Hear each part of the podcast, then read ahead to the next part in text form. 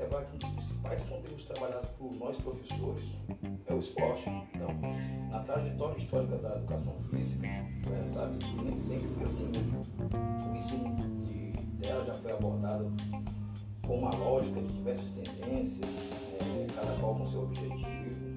E entre as tendências, nós temos aquela higienista, né, habilitarista, pedagogicista, né?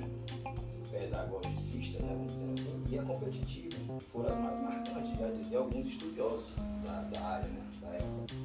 Então, vamos destacar que a tendência competitiva é que nós é que temos hoje como objetivo. É a competição, é a superação individual, sendo ela um marco de ascensão do esporte, pela necessidade de formar atletas para representar o nosso país nas Olimpíadas. Quem é que não sonha ter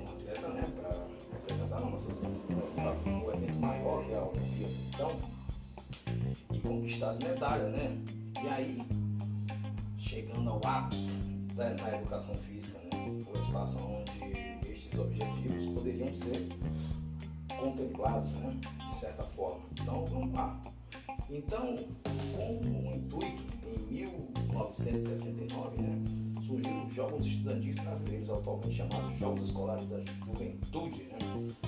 Então, a disputa tem como objetivo primordial a integração através do esporte, mas também exalta atletas relevados no evento, pois participam de Olimpíadas representando o país. Então, tem, tem lá aqueles caras lá são chamados mitos, né? são os padrinhos de cada modalidade, né? estão lá que já representam o nosso país no maior evento esportivo do planeta, que são as Olimpíadas. Então, com o passar do tempo, né, é, outras tendências de ensino foram surgindo e uma delas foi a sociologia crítica do esporte, que ela buscava desenvolver, em busca, né, buscava, ela busca desenvolver um olhar atento a respeito do esporte em relação com a escola.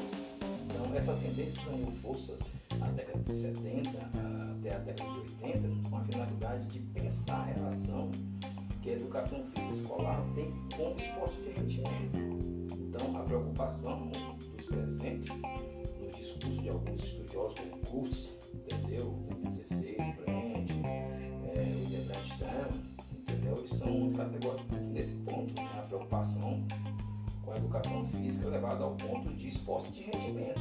Então, a sociologia crítica do esporte questão do fato da presença deste no meio escolar é, ainda ser tratado por alguns professores com a mesma lógica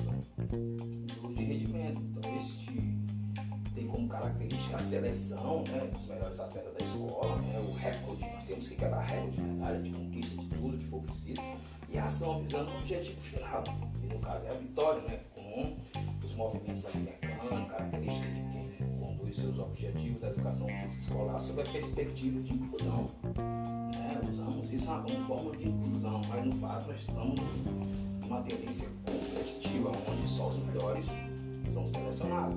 Então, assim como aos Jogos Escolares da Juventude, diferentes municípios também promovem suas próprias são os nossos Jogos Escolares locais, né?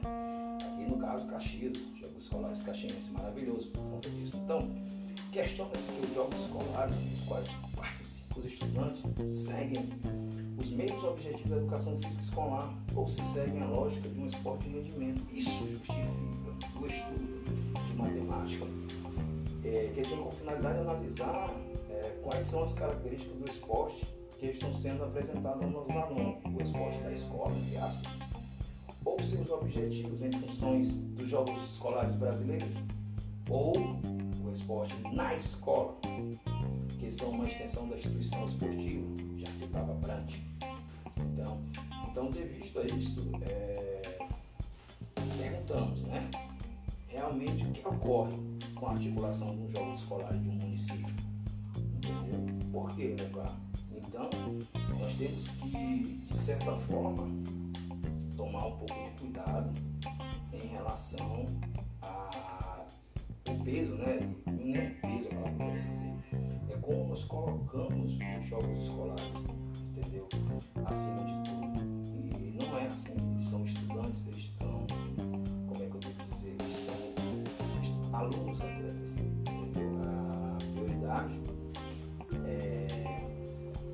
prioridade que eu poderia falar não é influenciar, tá? principalmente, mas na forma como os professores organizam seus, seus planejamentos, principalmente aquele não todos.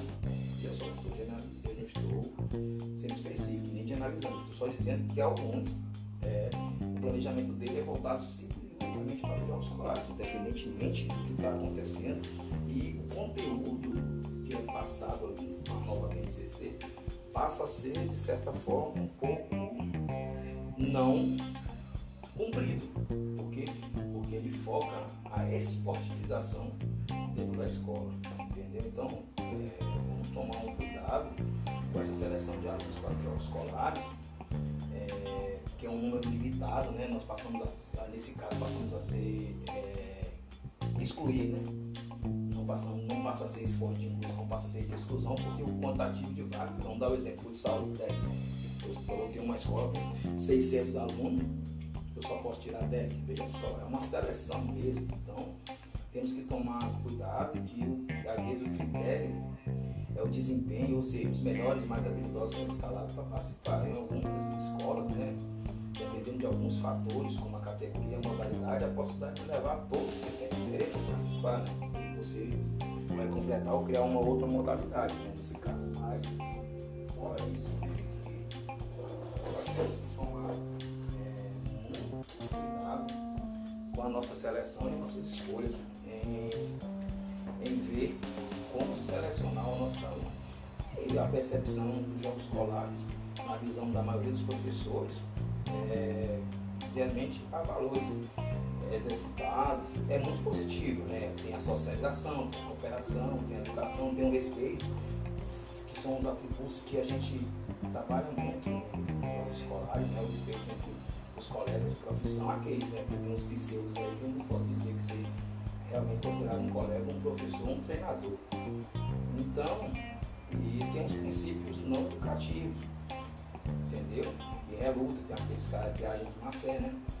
Um aluno de uma categoria na outra, aluno que não está estudando mais, chamado gato, né? A falta de respeito muito grande para alcançar o seu objetivo, para no final chegar e dizer que é o merecedor e o campeão, sendo que usou é, de formas não muito legais, né?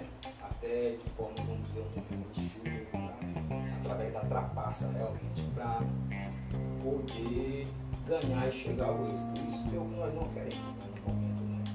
Então, vamos, vamos repensar a nossa participação no Jogos Escolar. Ganhar, como sempre, é com quem não quer. Eu gosto, entendeu? mas temos que pensar o nosso aluno como um todo tem que aprender a ser o ser humano. A gente acha que quando vê um vídeo de um jogador sendo humilde, por que, que não pode ensinar os nossos alunos também a ser humilde? Tá? É porque o processo começa na base, não é lá em cima, quando ele chega lá. Porque se ele não teve amor aqui na base, pode certeza que ele será um arrogante lá em cima.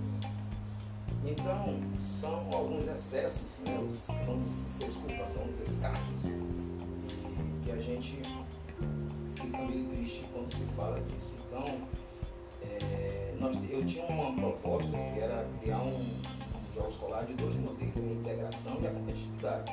A integração é aquele, é aquele segundo momento, né, no segundo semestre, com os alunos que não participaram dos jogos escolares. Aí as escolas seriam obrigadas a colocar uns alunos, por exemplo, escola A foi campeã de futsal.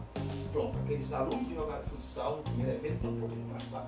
E seria uma forma da gente criar um segundo jogos escolares para os chamados nós, entre aspas, eu só criando polêmicas, excluídos, mas aqueles que não tiveram a chance, que realmente não passaram e deixariam aquele primeiro momento fora.